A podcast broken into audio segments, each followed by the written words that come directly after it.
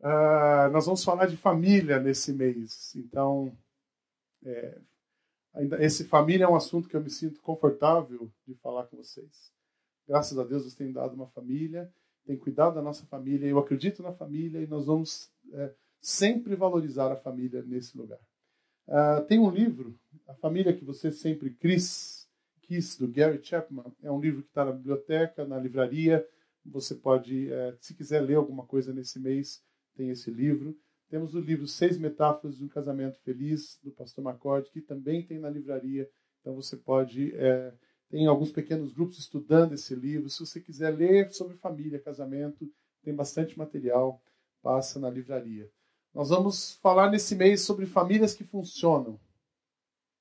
Não existe família perfeita, mas existe família que funciona. E uma família que funciona é uma família onde o amor não para. Então nós temos vários temas Tentamos, tentaremos responder perguntas sobre vários temas da atualidade, falando sobre família. E nós queremos abençoar as famílias da igreja. Esperamos que a palavra de Deus chegue ao seu coração, que você seja tocado nesses dias, seja abençoado aqui. Amém? Antes de continuar, eu queria orar nesta manhã pelos casados, todos os que são casados aqui. Queria que vocês colocassem em pé. Uh, puxa, eu não sei se eu estou casado ainda. Se você não sabe se está casado ainda, você está casado. Então fique em pé.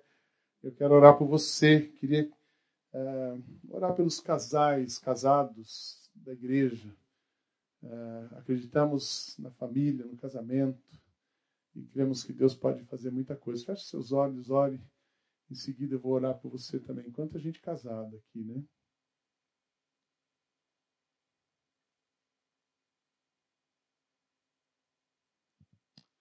Senhor, oro por esses que estão em pé, pessoas casadas, pessoas que se dão ao matrimônio, pessoas que estão testemunhando, que creem em família.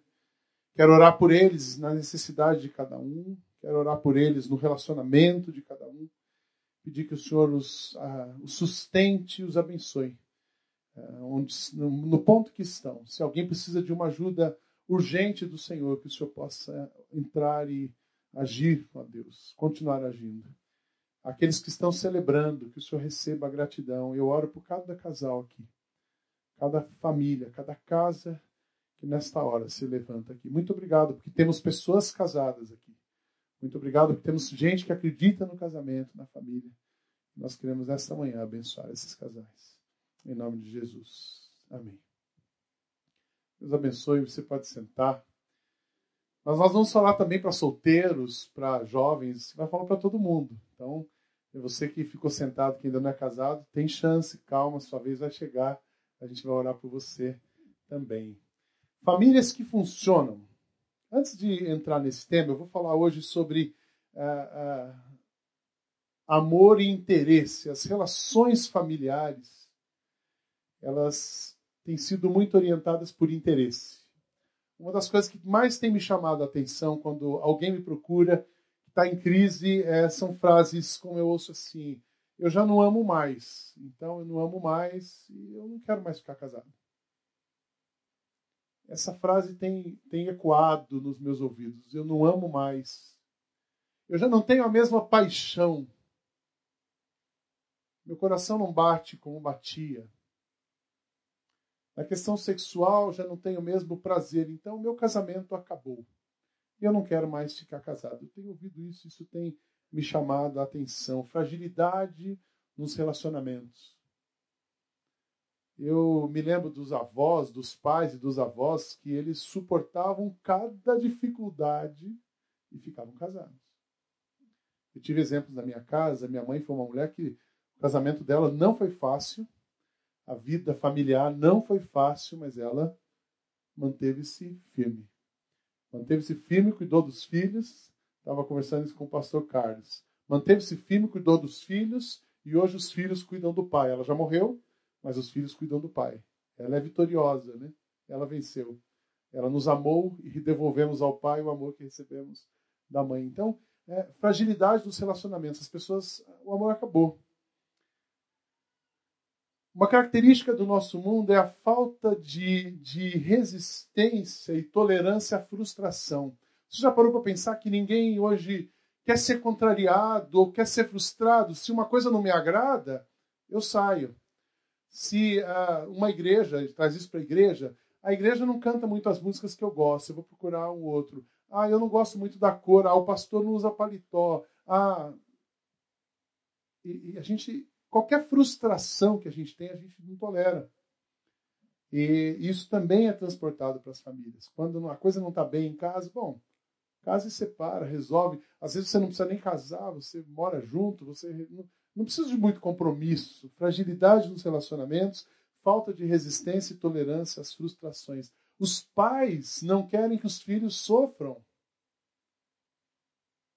Tem pai que o filho tira nota um pouco baixa na prova, ele vai brigar com o professor se o professor não pode, porque o filho dele não pode tirar uma nota menor que a do colega. Como que ele vai se sentir em relação à classe? Então, pais não querem que seus filhos sofram, pais e cônjuges não querem sofrer, ninguém quer, ninguém quer passar por dificuldade.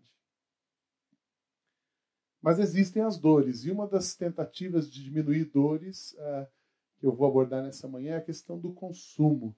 E aí as pessoas começam a consumir para tentar diminuir a frustração, para tentar diminuir as dores, eu vou consumir alguma coisa. Eu preciso substituir na minha vida uh, uh, aquela dor que eu sinto. Eu preciso diminuir a dor. Eu me lembro de uma pessoa que eu aconselhava. Nossa, nossas primeiras conversas, ela me disse assim: Olha, eu tenho passado por momentos de muita tribulação, mas de vez em quando eu melhoro quando eu vou ali no shopping, eu compro um sapato, 3 mil, e aí eu volto para casa um pouco mais animado. Mas isso dura algumas horas, depois eu fico mal de novo. Ah, as dores são aplacadas por coisas, como se pessoas fossem coisas e coisas resolvessem a dores de pessoas. Não. Pessoas são pessoas, coisas são coisas. E coisas não curam doenças de pessoas. Coisas não aplacam as dores de outras pessoas. Tem muito pai substituindo a afetividade por doação. Eu, eu nem sei quem é o meu filho direito, porque eu não vejo, eu não converso com ele, mas ele tem tudo que ele precisa. E eu estou dando para ele. Eu não sei o que ele está fazendo, eu nem quero saber. Uh, não concordo muito, mas ele tem a vida dele, mas eu dou tudo que ele tem. E aí está tudo resolvido. Não é assim. Não, a doação de coisas não substitui a afetividade. O ponto é que as relações familiares hoje elas são muito orientadas por interesse. E qual a alternativa que nós temos? Ou a sua relação familiar é orientada por interesse, ou ela pode ser dirigida pelo amor. E quando a gente tem uma relação familiar orientada por interesse, a nossa família se destrói. A nossa família para de funcionar. Em algum momento ela para de funcionar. Porque se eu não ganho o que eu esperava, eu rompi. Se eu não tenho a mulher que eu sempre tive, eu procuro outra. Se eu não tenho a casa que eu gostaria, então estou fora. Não, a gente é, a alternativa é ser orientado pelo amor. E quando os nossos relacionamentos familiares são orientados pelo amor, aí sim, aí a nossa família funciona. Porque é o amor que faz uma família funcionar. Abra, por favor, a sua Bíblia. 1 Coríntios 13. Nós vamos falar sobre o amor nessa manhã. Começando o mês da família, falando sobre amor. Relacionamentos orientados por amor. O que dirige a sua família? Interesse ou amor? Pensa nessa pergunta e eu vou tentar responder essa pergunta nessa manhã. O que dirige a sua família? Interesse ou amor? 1 Coríntios, primeira carta de Paulo aos Coríntios, no capítulo 13. Ele começa arrasando já. Né? Ele diz o seguinte: Passo agora a mostrar-lhes um caminho ainda mais excelente. Ainda que eu fale a língua dos homens e dos anjos, se não tiver amor, serei como o sino que ressoa, ou como um prato que retine. Ainda que eu tenha o dom de profecia e saiba todos os mistérios e todo o conhecimento, e tenha uma fé capaz de mover montanhas, se não tiver amor, nada serei. Ainda que eu dê aos pobres tudo que possuo e entregue o meu corpo para ser queimado, se eu não tiver amor, nada disso me valerá. O amor é paciente, o amor é bondoso, Não se inveja, não se vangloria, não se orgulha, não maltrata, não procura os seus interesses, não se ira facilmente, não guarda rancor. O amor não se alegra com a injustiça, mas se alegra com a verdade. Tudo sofre, tudo crê, tudo espera, tudo suporta. O amor nunca perece, mas as profecias desaparecerão, as línguas cessarão, o conhecimento passará. Pois em parte conhecemos e em parte profetizamos. Quando, porém, vier o que é perfeito, o que é imperfeito desaparecerá. Quando eu era menino, eu falava como menino, pensava como menino e raciocinava como menino. Quando me tornei homem, deixei para trás as coisas de menino. Agora, pois, vemos apenas um reflexo obscuro como em espelho, mas então veremos face a face. Agora conheço em parte, e então conhecerei plenamente, da mesma forma como sou plenamente conhecido. Assim, permanecem agora estes três: a fé, a esperança e o amor. O maior deles, porém, é o amor. A fé, receber, a esperança, o celebrar e o amor, o repartir. Aquilo que eu faço para outra pessoa. Antes de falar do amor, eu quero falar dos relacionamentos por interesse. E é interessante pensar que relacionamento por interesse é, é relacionamento de marqueteiro. Quem já ouviu um pouquinho de marketing? Uh, marketing, qual é uma definição? Tem uma definição, não sei se está no seu esboço. Um processo social, esse é o Philip, o Philip Kotler, né? Um processo social pelo qual os indivíduos e grupos obtêm o que necessitam e desejam, por meio da criação, da oferta, da livre troca de produtos e serviços de valor um com os outros. Uma relação social de marketing. Tem família que ela é baseada na marqueteira, é, no marketing. Marketing, como se a família fosse uh, um produto que tivesse um preço tem os quatro P's do marketing. Preço, Guilherme, marqueteiro, me ajuda aí. É produto, preço, praça e promoção, né? Entende bem disso. Produto, preço, praça e promoção. Então, sua família é um produto. Bom, se a minha família é um produto, as minhas relações vão ali, eu vou conquistar minha família, eu conquisto a esposa, e eu tenho que dar alguma coisa, depois eu conquisto o filho, eu acalmo o filho, eu dirijo o meu filho, isso não tem fim. Por quê? Porque as necessidades, elas são infindáveis. Você sempre vai desejar um pouco mais. Então tem gente tratando família como produto. A esposa é um produto. Se eu não amansar a fera, então eu dou um presente para amansar a fera. Eu não dou um presente para demonstrar meu carinho. Eu não. Família é produto. Tem um preço. Às vezes o preço é um celular. Tem muito filho que ganha celular. É o preço do filho. Você quer que o filho vá bem na escola, mas você nunca sentou para fazer lição com ele. Reunião de pais você nunca foi. Você não sabe nem onde ele estuda direito. Você só vê o boleto que debita na sua conta, mas você dá um celular para esse cara para ele parar, passar de ano e você não ter prejuízo. Então, se ele passa, ele ganha um iPhone. Depois ele vai ficando. iPhone é com 9 anos. Depois ele vai ficando mais velho, com 14 ele começa a sonhar com o carro que ele vai ganhar. Aí ele dirige antes de ter carta, ele ganha o carro quando faz 18, senão você vai ser preso. Filho, produto, celular, o preço. E a praça? A praça é a casa. Eu preciso resolver minha casa, eu preciso, preciso fazer a minha família funcionar. Então eu dou um preço, eu tenho os meus produtos, eu negocio, eu faço a minha promoção. E você vai negociando com a família. Já viu relacionamentos assim? Eu quero dizer para você nessa manhã que a sua família não é um produto. Sua casa não é um shopping. E as suas relações familiares não têm preço. Amém? Não esquece disso. Sua família não é um produto, não tem nada que você possa negociar. Não, não tem as suas relações por interesse. Sua casa não é um shopping.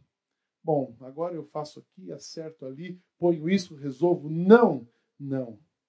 Você não tem uma família para se beneficiar. Normalmente a gente se relaciona com coisas para ter um benefício. Eu compro um carro para ganhar alguma coisa. Eu uh, faço um curso para poder ter uma promoção. E eu compro produtos. Educação também é produto. Eu compro tal escola Porque quem estuda em tal escola consegue trabalho em tal lugar. E as relações são uh, por interesse. Mas eu quero dizer o seguinte: você não tem uma família para se beneficiar dessa família. É o contrário, você é beneficiado porque tem uma família. Entenderam? É o contrário. Muitas vezes eu vou fazer minha família, eu quero fazer minha família funcionar, porque quem tem uma família que funciona, eu fico em paz, eu fico tranquilo. Não. E aí eu começo a, a, a querer um benefício dessa família. Não, você é beneficiado porque tem uma família. Cuida da sua família. Resista à lógica do mercado e dirija os seus relacionamentos pela lógica do reino. A lógica do mercado diz: ó, você precisa fazer por interesse para ter. A lógica do reino diz o seguinte: você precisa amar. Se você amar a sua família e você se esforçar para que o amor não pare na sua família, a sua família vai funcionar. Sua família vai para o lugar. Você não vai ficar livre de problemas. Ninguém está livre de problemas. Relações são complicadas, pessoas são pessoas. Uh, comunicação é um problema difícil entre pessoas. Mas a família que ama funciona. O relacionamento de pai e filho que não para de amar funciona. O relacionamento de um marido com uma esposa funciona, que não para de amar funciona. A sua função no relacionamento familiar é amar sem parar. Você existe na sua família. Seu papel como mãe é amar sem parar. Seu papel como filho, amar sem parar. Seu papel como nora, amar sem parar. Mas você não conhece a minha sogra, pastor. Ou você não conhece a nora que eu tenho em casa. Seu papel como nora, seu papel como genro, seu papel como cunhado, cunhada. Nossa, amar cunhado é trabalhoso, né? Cunhada, então. Mas os meus cunhados são bonzinhos, não é? Uma família que funciona não é uma família que não tem problemas, mas é uma família onde o amor não para. Você vai ouvir muito esse mês isso aqui o tempo todo. Nosso esforço como família, o nosso esforço como igreja é fazer o amor não parar. E quando o amor não para, as coisas se ajeitam. Mas como é que é uma família onde o amor não para? O que, que eu faço para o amor não parar na minha família? E aí, olhando para esse texto de Paulo aos Coríntios, eu coloquei três coisas, três ah, ações para que a gente, para que o amor não pare, para que o amor não pare na sua família. Primeiro, Faça do amor a sua prioridade. Se eu não tiver amor, nada, nada serei. Ainda que eu fale a língua dos anjos, ainda que eu. Você pode ser o bambanzão de tudo. Você pode ter o máximo que você puder ter. Mas se você não tiver amor, você não será nada. A atitude de amar ela é incomparavelmente mais importante do que você, de quem você é. Puxa, eu tô, é, muita gente se firma num título, muita gente se firma numa, numa posição. Você pode ter uma superposição, mas se você não amar, usar essa posição para amar uma pessoa, para amar a sua família, não vai funcionar. Existem pesquisas que dizem dos executivos bem posicionados, é, quanto mais alto, mais difícil é manter relacionamento familiar saudável. Será que você precisa ter tudo que tem? Que adianta ter tudo que tem e perder a sua família? Não pare de amar. Tudo que você fizer sem amor será nada. Não adianta você dar coisas para o filho se você não ama o seu filho. Não, não adianta você cobrir a sua esposa de presentes, de viagens, se ela não perceber o seu verdadeiro amor por ela e se esse amor não for demonstrado, explicitado, vivido, compartilhado. Amar. Atos que não sejam motivados por amor não produzirão efeitos na vida de outra pessoa. Você pode cuidar de uma pessoa, mas se você não amar essa pessoa que você está cuidando, ela não vai perceber esse cuidado. Esse cuidado não vai afetar a vida dela. Dou, você pode dar tudo para alguém, mas se você não estiver amando de fato essa pessoa, você não vai significar nada. Eu assisti recentemente um filme, é, e se você não assistiu, vale a pena assistir. Aquele filme Amor. Passou no cinema. É um filme francês. Quantos assistiram esse filme aqui? Olha que boa oportunidade. Dois, três, quatro, seis pessoas. Então, vocês têm uma boa tarefa para a tarde de hoje, para essa semana, um dia à noite. Pega, vai na locadora e pega esse filme e assista. Ele é a história de um casal de músicos franceses, professores de música, que tem uma dificuldade e eles têm a oportunidade de amar um ao outro. E todo cuidado, tudo que é feito naquele filme, o amor não para. Os filhos pediam para o amor parar, o amor não para. Então é um filme interessante. Eu não vou contar o filme para não frustrar e não deixar vocês assistirem, mas ali é um bom exemplo. O amor era uma prioridade, porque se o amor é uma prioridade, aí vem a segunda parte. Eu vou suportar tudo, eu vou esperar tudo. Sem amor, você não tem valor. Nada do que você faz tem valor. Mas com amor, tudo valerá. Não esqueça disso. Com amor, tudo tem valor. Coisas pequenas com amor têm valor. É, você não precisa de dinheiro para amar. Você precisa amar. Qualquer coisa mínima, você não precisa de muito tempo para amar. Você precisa amar. Porque você amando, o pouco tempo vai ser percebido. Aquilo que você faz vai ser percebido. Porque a maneira como você ama é muito mais importante do quem você é, do que aquilo que você tem. Amém. Segunda coisa, faça para que o amor não pare na sua família. Deixe o amor dirigir as suas emoções. Deixe o amor dirigir as suas emoções. O amor tudo sofre, tudo crê, tudo espera e tudo suporta. Ah, não, mas eu, eu agora sou dirigido, não consigo, não consigo mais amar essa pessoa, não consigo, eu não suporto olhar para essa pessoa. Eu entendo que os conflitos nos relacionamentos são inevitáveis. Isso aí todo mundo passa. Eu entendo que alguns relacionamentos e o divórcio, infelizmente, em algumas situações, ele é a cura de um casamento. Puxa, mas você acredita no divórcio? Não. Não sou a favor do divórcio. Acredito sempre que você pode recuperar um casamento, desde que haja casamento e disposição de ficar casado. Mas em alguns casos o divórcio ele é, ele foi uh, o Barcelos e eu, às vezes a gente faz uma dobradinha para cuidar de, de casais e em alguns casos a separação foi a cura do casamento. Os casais se separaram, divorciaram, aí se curaram e se casaram de novo. Já aconteceu isso. Porque uh, às vezes você precisa desse momento. Mas é, se as suas emoções são dirigidas pelo pensamento mundano, não adianta, você não vai se relacionar com ninguém. Mas quando o amor dirige as suas emoções, o amor coloca as suas emoções no eixo. O amor faz você perceber o que precisa ser percebido. O amor faz você reagir de uma forma que precisa ser reagido. O amor tudo suporta. Eu acho lindo isso aqui.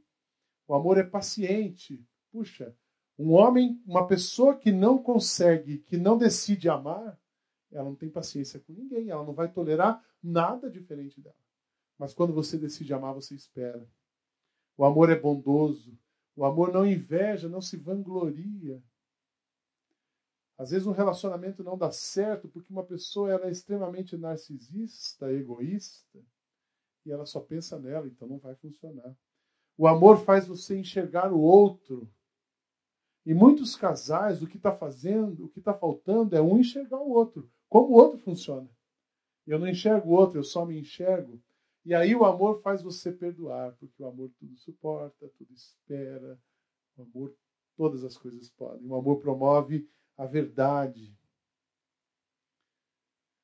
Não é possível restaurar ou manter um relacionamento em dia, uma família funcionando, com base na mentira. Presta atenção nisso. Pô, Sidney, a gente vem na igreja, está falando óbvio, crente não mente. A primeira mentira que crente conta é essa, que crente não mente. Então, às vezes tem gente que cria as suas fantasias, cria os seus ideais, fica sustentando as suas verdades, e sabe quando a, quando a sua família vai encaixar em cima disso? Nunca. Porque é impossível o amor fluir onde não existe a verdade. O amor flui com a verdade. É impossível uma família se encaixar onde não existe a verdade. Precisa haver verdade. E é o amor que promove a verdade. O amor te ajuda a entender o significado das relações e te dá forças para enfrentar os desafios. Puxa, eu tenho tanta. Cada desafio da gente em relacionamento é uma oportunidade, não é isso, Carlos? Estou cheio de oportunidades. Quando alguém me liga, estou cheio de problema, estou cheio de oportunidades. Desafios no seu relacionamento, quando você ama, são oportunidades de amar. Poxa, Sidney, mas está tão difícil. Não. Se você mudar a ótica do interesse para o amor, você vai conseguir. Olha, olha, eu vou reescrever algumas palavras aqui. Na ótica do consumo, a gente pensa o seguinte: ouça esse trecho. Palavras como amor, paixão e sexo acabam se fundindo e tornam-se quase sinônimos na ótica mundana do consumo. Este conceito de amor justifica afirmações do tipo: sem amor, nenhum casamento sobreviverá. Já ouviram isso? Sem paixão, nenhum relacionamento vale a pena. Sexo, sem sexo, o sexo apaixonado é o que tempera e faz perdurar um casamento. Isso é a ótica do consumo. Agora, quando você olha esses três pontos, relacionamento, ah, paixão, amor, sexo num casamento, na família. Aí você olha pela ótica do reino, você vê de outra maneira, e você olha desse jeito. Todas essas afirmações, se você olhar com a lógica do reino, com amor, todas essas afirmações são premissas absolutamente irreais e falsas. Deus justificou a vida entre um homem e uma mulher, afirmando que não é bom estar só. Nesse sentido, Casamento tem muito pouco a ver com a paixão arrebatadora e com o sexo alucinante. Casamento tem a ver com parceria, com amizade, companheirismo e não com experiências de êxtase. Êxtase é consumo, êxtase é interesse. Companheirismo é amor. Casamento tem a ver com um lugar para voltar ao final do dia, uma mesa posta para a comunhão, um ombro na tribulação, uma força no dia da adversidade, um encorajamento no caminho das dificuldades, um colo para descansar, um alguém para celebrar a vida, a alegria, as vitórias do dia a dia. Casamento tem a ver com a certeza da presença da pessoa no dia do fracasso e a mão estendida na noite de fraqueza e necessidade. Casamento tem a ver com ânimo, esperança, estímulo valorização, dedicação desinteressada, solidariedade, soma de forças para construir um futuro satisfatório. Casamento tem a ver com a certeza de que existe alguém com quem podemos contar apesar de tudo e apesar de todos.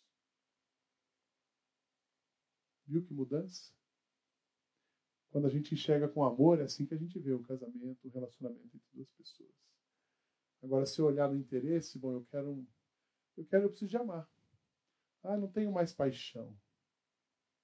Aí eu estou fora. Não. Isso é, isso é mundo. Mas a gente precisa, casamento vai além. Tantas experiências que a gente tem passado. Eu poderia contar várias histórias para vocês aqui sobre casamento. Uh, eu tenho eu, uma, uma das experiências passadas recentemente com a família. Eu disse sempre que eu falar com os homens da igreja casados, eu vou dizer o seguinte: Fique casado com a esposa que você está. Não deixe a sua esposa por nada. Ah, mas ela, a sua esposa, não existe outra melhor do que essa. Puxa, mas eu estou no segundo casamento. Para pelo segundo. Estou no terceiro, Sidney. Graça, irmão. Se você está no terceiro casamento, você é um, um, um agraciado assim, de casamento é o primeiro. Então fica com a mulher que você está. Mas eu tenho resolva os problemas. Porque essa mulher que está com você, fique com o marido que você está. Porque essa mulher que está com você, quando você ficar doente, ela vai cuidar de você. Essa mulher que está com você, quando você precisar, quando você perder tudo e não tiver nada, ela vai continuar com você. Agora, a próxima, a amante, ela tem interesse no que você tem. Pastor, mas a crente não tem amante, não deveria ter mesmo. E eu espero que não tenha. Se tem, que termine essa história. Porque mulher é uma só e é a que você tem em casa. Fica com ela. Casamento é para sempre. Resolva os problemas do seu casamento. Você não vai encontrar uma mulher melhor do que a sua. Amém? Mais direto que isso, impossível, né? Puxa, mas eu tenho tanto problema. Todo mundo tem problema. Mas resolva os seus problemas. Não estou conseguindo. Seis metáforas do casamento te ajuda a pensar. Celebrando ajuda você a melhorar. Porque às vezes o problema do seu casamento é você. Você pensa que a mulher é ruim, é você que é o traste da história. E aí tem que resolver. E aí tem que resolver. Então, assim, vamos resolver os problemas. Isso significa amar, ter as emoções dirigidas por amor. Se eu tenho as minhas emoções dirigidas por amor, pelo amor, que tudo espera, tudo suporta, tudo crê, é bondoso, não se indigna, eu vou sossegar o facho e vou resolver Relacionamentos, emoções, deixa o amor dirigir as suas emoções. Por último, primeiro, vocês se lembram? Faça do amor sua. Sua. É, vai pegando o seu esboço. Só ouvi a Sandra falando aqui. Faça do amor a sua prioridade. Depois, deixe o amor dirigir as suas emoções. E terceiro, ame com maturidade. Amar com maturidade. O que, significa amar com maturidade? Amar para sempre. O amor nunca perece. A gente só entende isso quando a gente cresce. Eu acho interessante que ele fala aqui. Antes eu pensava como menino, eu agia como menino, é, mas a gente vai amadurecendo. E a gente começa a entender o que de fato é o amor na vida de uma pessoa. E a gente começa a entender que amor transcende o momento que eu estou vivendo e é uma coisa a longo prazo. Amor é para a eternidade. O amor nunca, versículo 8, o amor nunca perece. Profecias desaparecerão, palavras bonitas desaparecerão, línguas cessarão, conhecimento passará, casa vai acabar, tudo pode acontecer. Tudo que é humano pode acabar, mas o amor que vem de Deus, este permanece para sempre. Valorize o que tem importância e o que nunca desaparece. Isso é ser maduro. A gente começa a ser maduro quando a gente é, sabe se apegar em coisas profundas, verdadeiras, que têm significado. Às vezes você na sua família está lutando por algumas causas que não têm valor. Você está brigando com um irmão ou uma irmã por causa de um pouco mais de herança ou pouco menos de herança. Você está brigando com o seu cunhado, a sua cunhada, por causa da, do que um tem a mais o outro tem a menos. Porque o pai dá mais para um, dá menos para outro. Você não gosta da sogra porque ela protege demais ou porque ela protege de menos e você se sente preterido. O amor não chegou nas suas emoções, suas emoções estão confusas. E aí você não cresce, aí você não amadurece. E aí você não consegue perceber que tudo isso aqui vai passar, mas aquilo, a família que você está construindo, essa vai ficar. Porque aí é você, eternidade, vida. Valorize o que tem importância. Ame para a eternidade. Eu lembro da Ana Laura, ela tinha uma amiguinha lá em São José, filha de uma amiga nossa. Trabalhávamos na mesma equipe. E aí nós viemos para São Paulo e essa nossa amiga foi para Curitiba. E as duas eram bem amiguinhas, a filha da Érica e a filha da e a Ana Laura. Quase a mesma idade. E elas escreveram um bilhetinho no dia da gente se separar, de, de mudar de igreja, de cidade.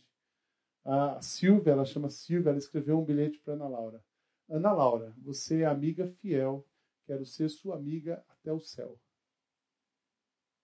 Elas tinham uns 5 e 7 anos. Você já pensou você escrever para sua esposa: Você é uma esposa fiel, quero ser seu marido até o céu? Você é um marido fiel, quero ser seu marido. Você é um, é um marido fiel, quero ser a sua esposa até o céu. O filho escrever para o pai: Pai, você é um pai fiel, quero ser seu filho até o céu. Quanta coisa. Não dê prazo de validade para o seu amor.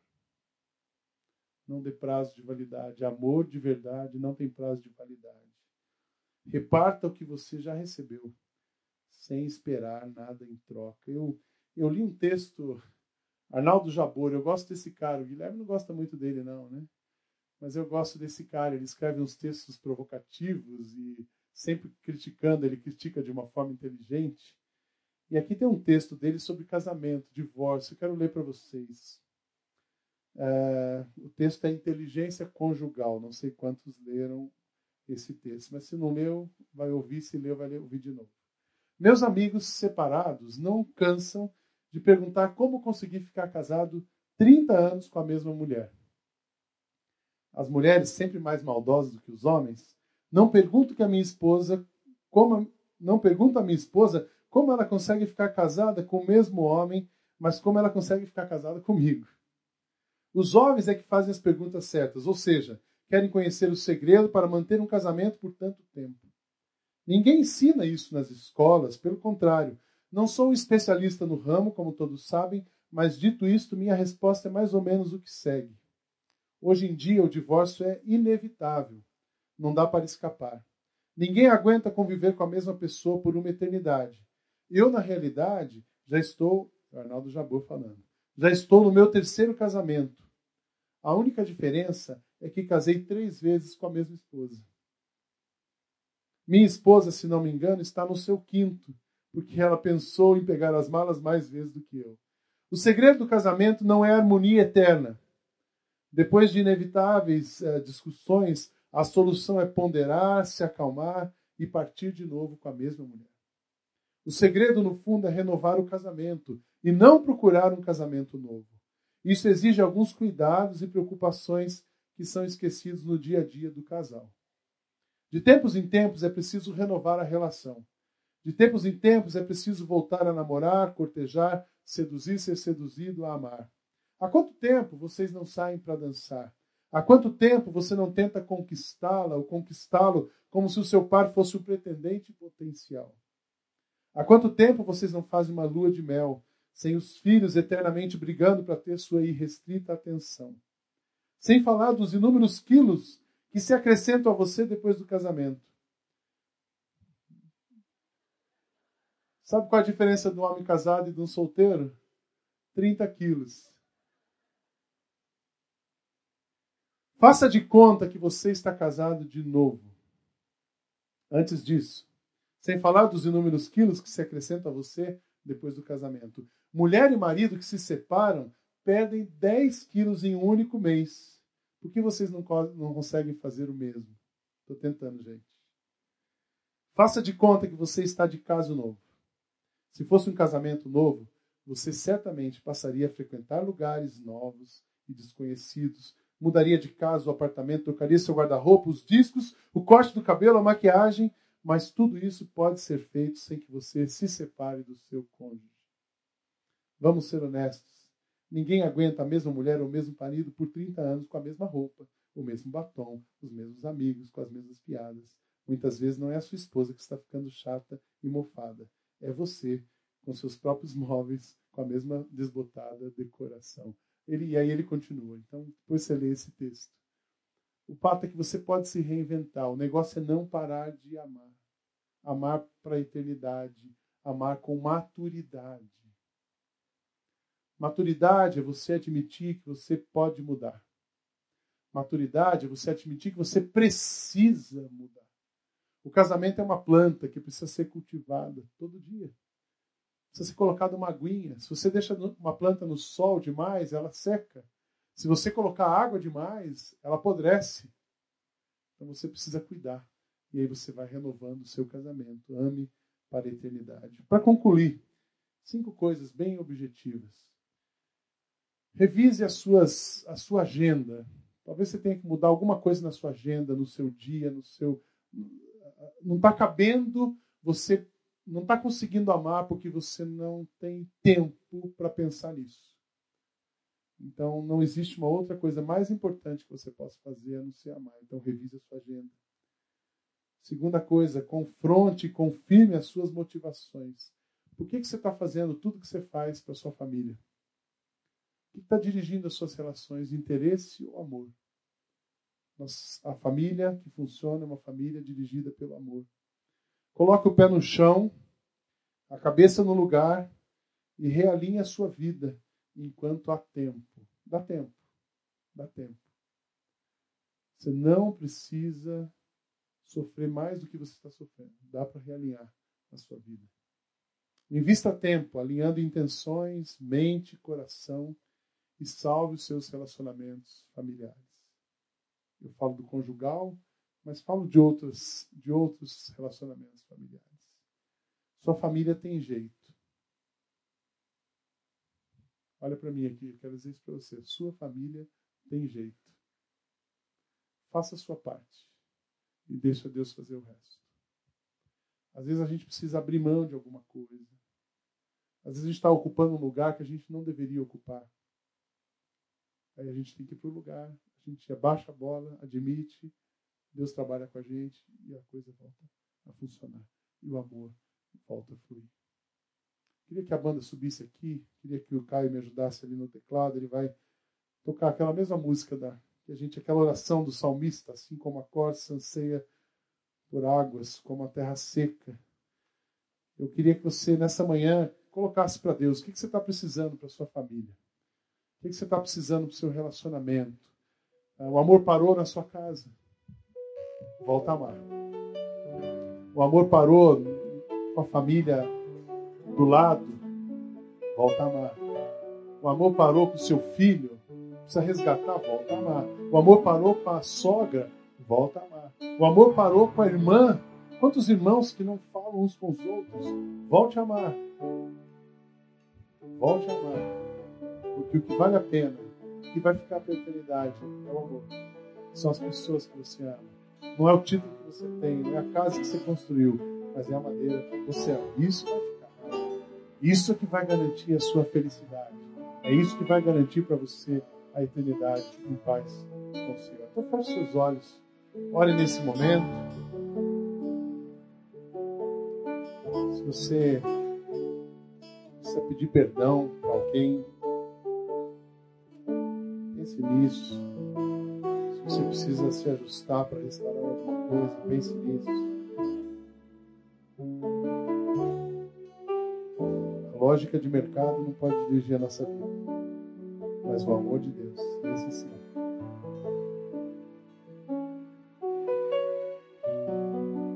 Eu queria orar um motivo especial nesta manhã. Continue com os olhos fechados. Se você tem alguma questão familiar e você quer que a gente ore por você, eu não vou pedir para você vir aqui à frente, eu vou pedir só para você levantar a sua mão onde você está. Tem uma questão familiar, Deus abençoe você. Nós vamos orar. Deus abençoe você. Deus abençoe você. Deus abençoe você. Deus te abençoe atrás. Deus abençoe você. Deus abençoe vocês aqui. Deus abençoe sua Deus abençoe o casal. Deus abençoe vocês atrás. Deus abençoe vocês. Deus abençoe. Deus abençoe. Deus abençoe. Deus abençoe. Fique com sua mão levantada. Nós vamos orar uma situação familiar que precisa ser resolvida. O amor parou em algum momento. Você precisa de sabedoria para amar.